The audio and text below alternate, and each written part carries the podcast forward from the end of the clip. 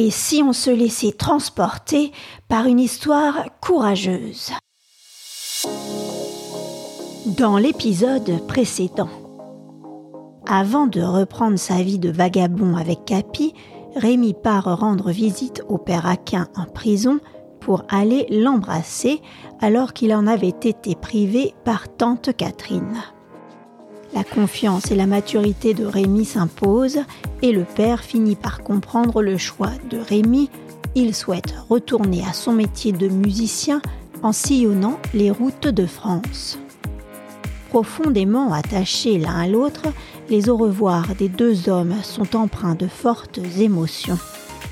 Le père remet à Rémi sa montre en souvenir de lui. Avant de sortir de Paris, Rémi et Capi partent acheter une carte de France.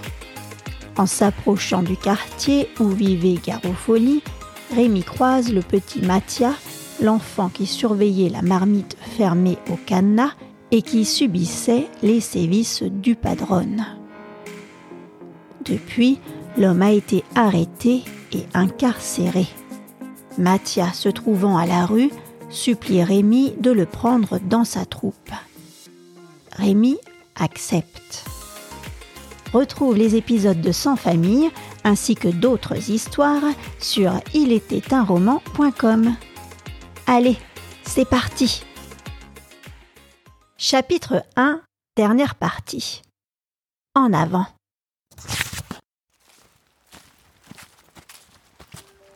Au bout d'un quart d'heure, Mathia, Capi et moi sortions de Paris. L'air était doux, le soleil d'avril brillait dans un ciel bleu sans nuages. Sur la terre durcie, on marchait facilement. Le long des fossés, l'herbe commençait à pousser, émaillée çà et là de pâquerettes et de fleurs de fraisier. Dans les jardins, dans les buissons de la route, dans les grands arbres, partout, on entendait des oiseaux chanter joyeusement. Notre voyage commençait bien. J'entamais notre parcours en toute confiance. Capi, délivré de sa laisse, courait autour de nous et aboyait après tout et rien pour le plaisir d'aboyer. Près de moi, Mathia marchait sans rien dire, réfléchissant sans doute, et moi, je ne disais rien non plus pour ne pas le déranger, et aussi parce que j'avais moi-même à réfléchir. Où allions-nous ainsi de ce pas délibéré? À vrai dire, je ne le savais pas trop, et même, je ne le savais pas du tout. Nous allions devant nous, mais après.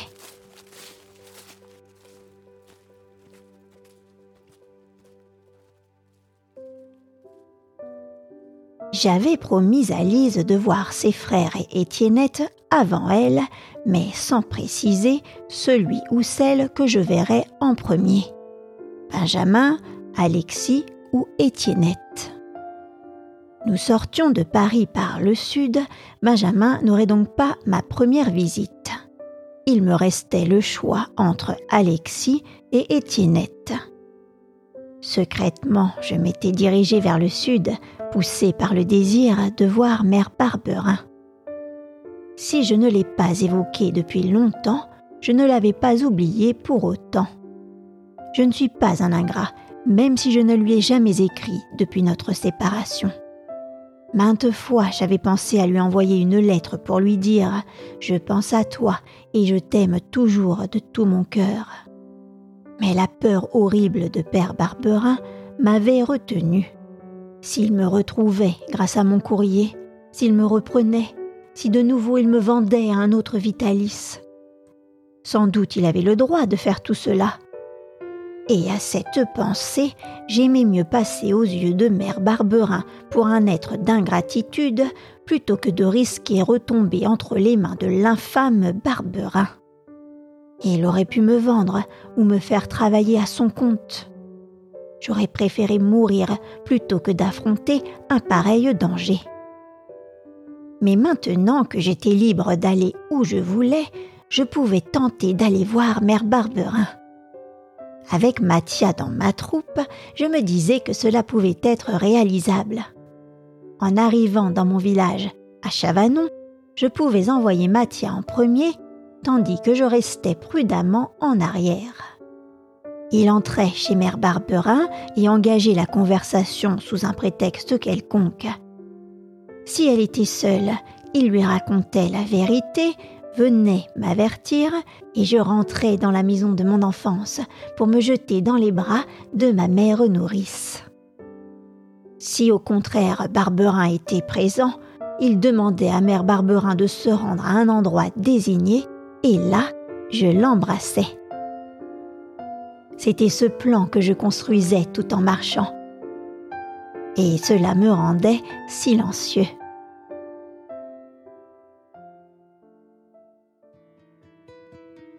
Avant de réfléchir à comment je pouvais aller embrasser Mère Barberin, je devais d'abord chercher sur notre route des villes ou des villages dans lesquels nous pourrions donner des représentations.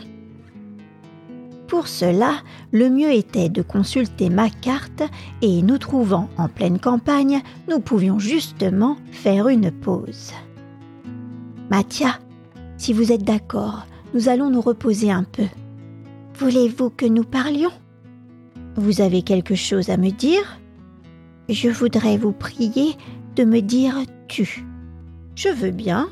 Nous nous dirons tu. Vous, oui, mais moi, non. Toi comme moi, je te l'ordonne, et si tu ne m'obéis pas, je tape. Bon, tape, mais pas sur la tête. et il se mit à rire d'un bon rire franc et doux. Nous nous étions assis et j'étalai ma carte sur l'herbe. Je mis un moment à m'orienter et enfin je finis par tracer mon itinéraire. Corbeil, Fontainebleau, Montargis, Gien, Bourges, Saint-Armand, Montluçon. Il était donc possible d'aller à Chavanon et si nous avions un peu de chance, il était possible aussi de ne pas mourir de faim en route. En montrant ma carte, Mathia demanda Qu'est-ce que c'est? J'employais les mêmes termes que Vitalis lorsqu'il m'avait donné ma première leçon de géographie et j'expliquai à Mathia ce qu'était une carte et à quoi elle servait. Il m'écouta avec attention. Mais alors, Rémi, il faut savoir lire. Oui, en effet. Tu ne sais donc pas lire? Non. Veux-tu apprendre? Oh oui, je voudrais bien. Eh bien, je t'apprendrai.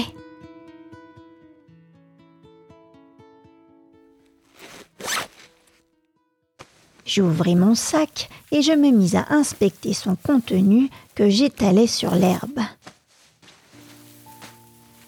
J'avais trois chemises, trois paires de bas, cinq mouchoirs et une paire de souliers un peu usés. Mathia parut ébloui. Et toi, Mathia, qu'as-tu? J'ai mon violon et ce que je porte sur moi. Eh bien, lui dis-je, nous partagerons comme cela se fait entre camarades, tu auras deux chemises, deux paires de bas et trois mouchoirs. En revanche, comme il est juste que nous partagions tout, nous porterons aussi mon sac, chacun notre tour. Sur mes chemises, j'avais posé la petite boîte qui contenait la rose de Lise. Mathia voulut l'ouvrir, mais je lui défendis et me mis à la ranger aussitôt dans mon sac.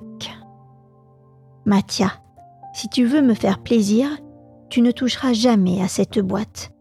C'est un cadeau. Bien Rémi, je te promets de ne jamais y toucher. Depuis que j'avais repris ma vie d'artiste, mon pantalon me dérangeait il me semblait que pour se présenter au public, il fallait porter des culottes courtes avec des bas sur lesquels s'entrecroisaient des rubans de couleur. Des pantalons, c'était bon pour un jardinier, mais maintenant j'étais un artiste. J'ouvris la trousse d'Étiennette et je pris ses ciseaux. Mathia, pendant que je vais arranger mon pantalon, veux-tu me montrer comment tu joues du violon? Oh oui, avec plaisir, Rémi. Et prenant son violon, il se mit à jouer. Pendant ce temps, j'enfonçais la pointe de mes ciseaux dans mon pantalon, un peu au-dessous du genou, et je me mis à couper le tissu. Tout d'abord, occupée à ma tâche, j'avais écouté Mathia. Mais bientôt, je délaissais mes ciseaux tant mon attention se trouvait emportée par la musique. Mathia jouait presque aussi bien que Vitalis.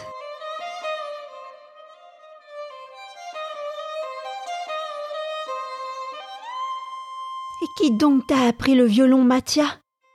Personne, un peu tout le monde, et surtout moi seul en travaillant.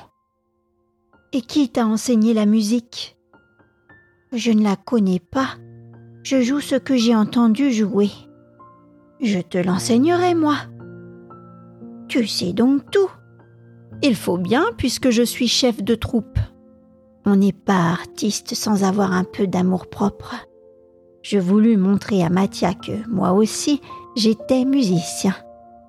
Je pris ma harpe et tout de suite, pour frapper un grand coup, je lui chantais ma plus belle chanson.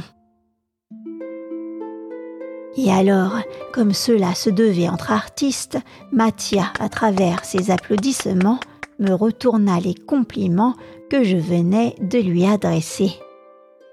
Il avait un grand talent, j'avais un grand talent, nous étions dignes l'un de l'autre.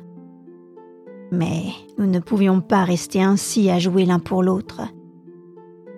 Il nous fallait faire de la musique pour notre dîner et notre coucher je bouclai mon sac et Mathia le mit sur ses épaules.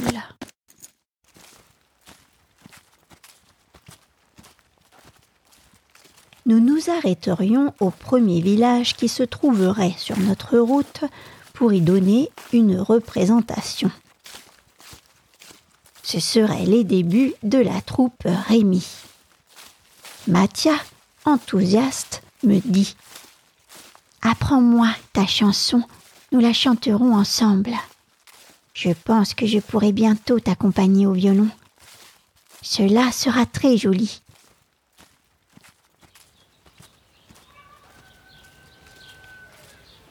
Nous arrivions dans un village situé après Villejuif et nous nous mîmes à chercher un endroit convenable pour notre représentation nous passâmes devant la grande porte d'une ferme où des gens endimanchés remplissaient la cour. Il ne fallait pas être bien habile pour deviner qu'il s'agissait d'un mariage. L'idée me vint que ces gens apprécieraient peut-être d'avoir des musiciens pour les faire danser. Aussitôt, j'entrai dans la cour, suivi de Mathia et de Capi. Puis, le chapeau à la main, faisant le grand salut de Vitalis, je fis ma proposition à la première personne que je trouvais sur mon passage. C'était un garçon qui avait l'air bon enfant. Il ne me répondit pas, mais se tournant d'un coup vers les gens de la noce, il fourra deux de ses doigts dans sa bouche et tira un formidable coup de sifflet. Ohé les autres Qu'est-ce que vous pensez d'un petit air de musique? Les artistes qui nous arrivent. Oui, oui, la musique, la musique crièrent des voix d'hommes et de femmes. Et en quelques minutes, les groupes de danseurs se formèrent au milieu. Discrètement, je demandai à Mathia As-tu déjà joué des musiques traditionnelles ou des quadrilles? Oui, Rémi, et il m'indiqua un morceau sur son violon. Le hasard était de notre côté car je le connaissais. Nous étions sauvés. Des convives se mirent à sortir une charrette du hangar et on nous fit monter dedans. Nous avions une scène. Bien que nous n'eussions jamais joué ensemble, Mathia et moi, nous ne nous en tirâmes pas trop mal. Il faut reconnaître que nous jouions pour des oreilles qui n'étaient heureusement ni délicates ni difficiles. Un homme rougeau nous lança. Un de vous sait-il jouer du cornet à piston? Oui, moi. Mais je n'en ai pas, dit Mathia. Je vais aller vous en chercher un. Parce que le violon, c'est joli, mais c'est fadasse. Tu sais aussi jouer du cornet à piston, Mathia? Et de la trompette à coulisses, et de la flûte, et de tout ce qui se joue, Rémi? Décidément, Mathia était précieux. Bientôt le cornet à piston fut apporté et nous recommençâmes à jouer des quadrilles, des polkas et des valses.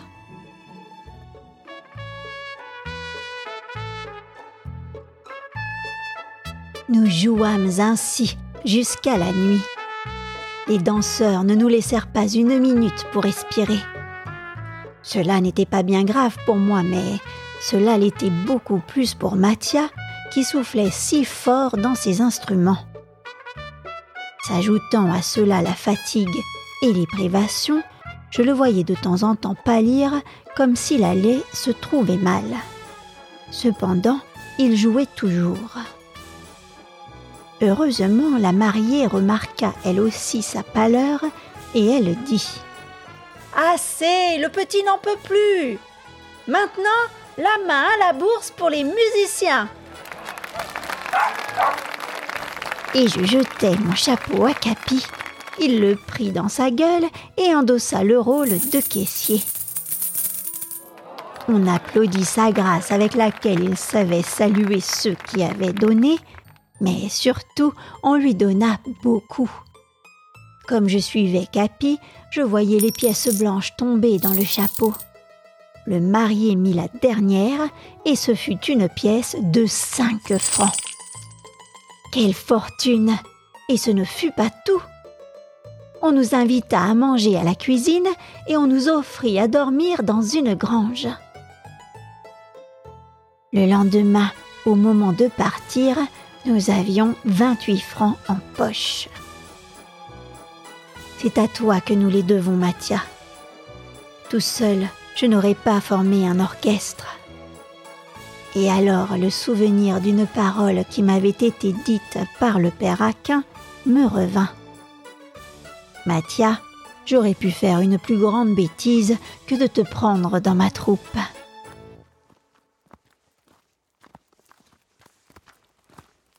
Avec 28 francs en poche, nous étions des grands seigneurs. Lorsque nous arrivâmes à Corbeil, je pus me livrer à quelques achats qui me semblaient indispensables. Parmi lesquels des rubans rouges pour nos bas et un vieux sac de soldats pour Mathia. Plutôt que de porter une fois sur deux un sac terriblement lourd, il était moins fatigant de répartir le poids de nos affaires entre nous deux.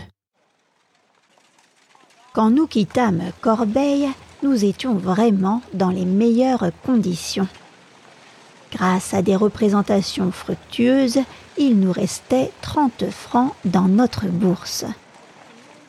Notre répertoire était si bien réglé que nous pouvions rester plusieurs jours au même endroit sans trop nous répéter. Enfin, nous nous entendions si bien, Mathia et moi, que nous étions déjà ensemble comme deux frères. Parfois, il me disait même en riant Tu sais, Rémi, un chef de troupe comme toi, qui ne cogne pas, c'est trop beau. Alors, Mathia, tu es content? Si je suis content, c'est la première fois de ma vie depuis que j'ai quitté le pays que je ne regrette pas l'hôpital. Cette situation favorable m'inspira des idées ambitieuses.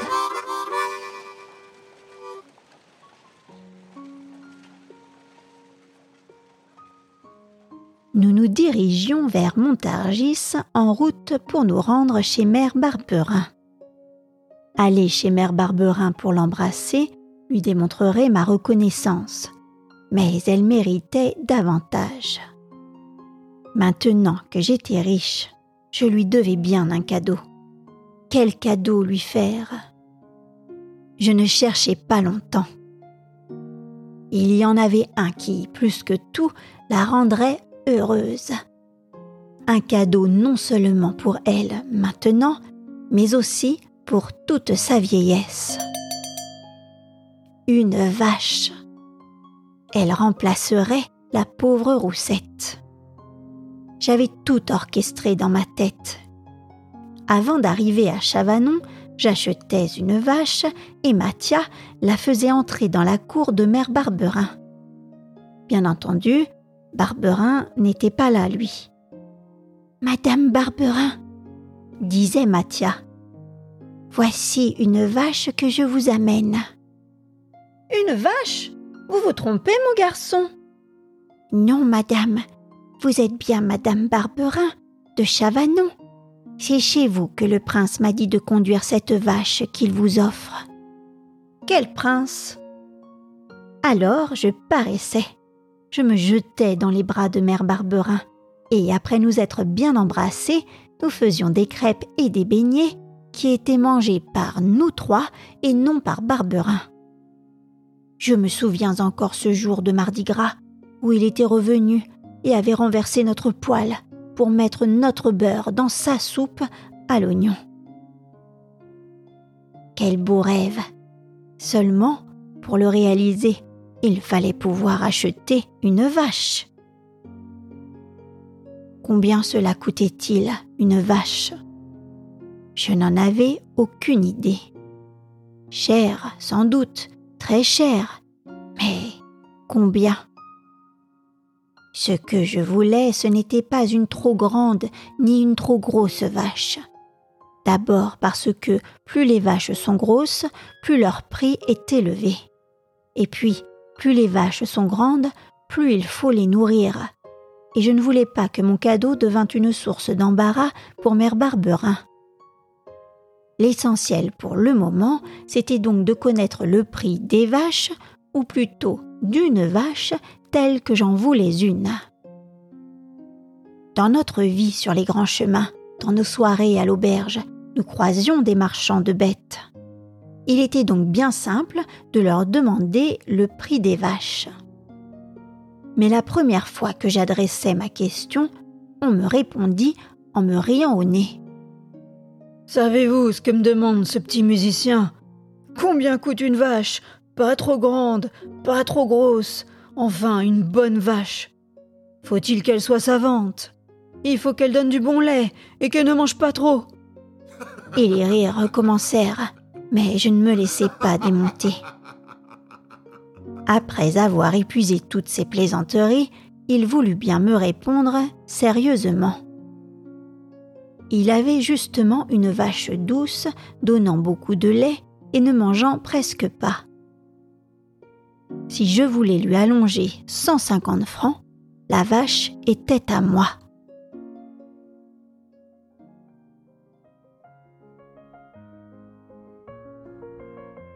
Avant de m'endormir, je rêvais de cette conversation et ce qu'elle venait de m'apprendre. 150 francs. J'étais loin d'avoir une si grosse somme. Il n'était pas impossible de la gagner mais il me faudrait du temps pour réunir ce montant. Alors une nouvelle idée germa dans mon cerveau. Si au lieu d'aller tout de suite à Chavanon, nous allions d'abord à Vars voir mon frère Alexis. Il y vit chez son oncle qui travaille dans les mines. Ce détour nous donnerait du temps supplémentaire et me permettrait de réunir mes 150 francs. Le matin, je fis part de mon idée à Mathia. Il réagit favorablement. Rémi, allons à Vars. Je suis curieux d'aller voir les mines.